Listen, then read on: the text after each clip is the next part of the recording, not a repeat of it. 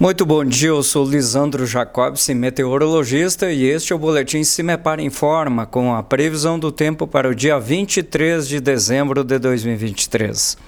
Neste sábado, as condições do tempo permanecem estáveis em grande parte do estado do Paraná. Mais uma vez, é o calor que proporciona a formação de algumas nuvens de chuva. Fica bem quente e abafado até o início da tarde, mas não se descarta algumas pancadas de chuva já pelo período da manhã.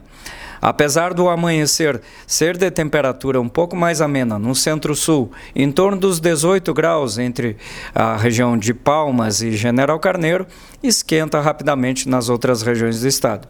E a máxima prevista passa dos 30 graus em várias cidades, com destaque para o noroeste, 32 graus em Loanda.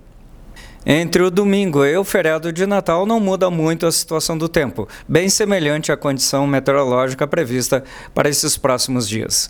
Em nosso site cimepar.br disponibilizamos a previsão detalhada para todos os municípios paranaenses. Cimepar, Tecnologia e Informações Ambientais.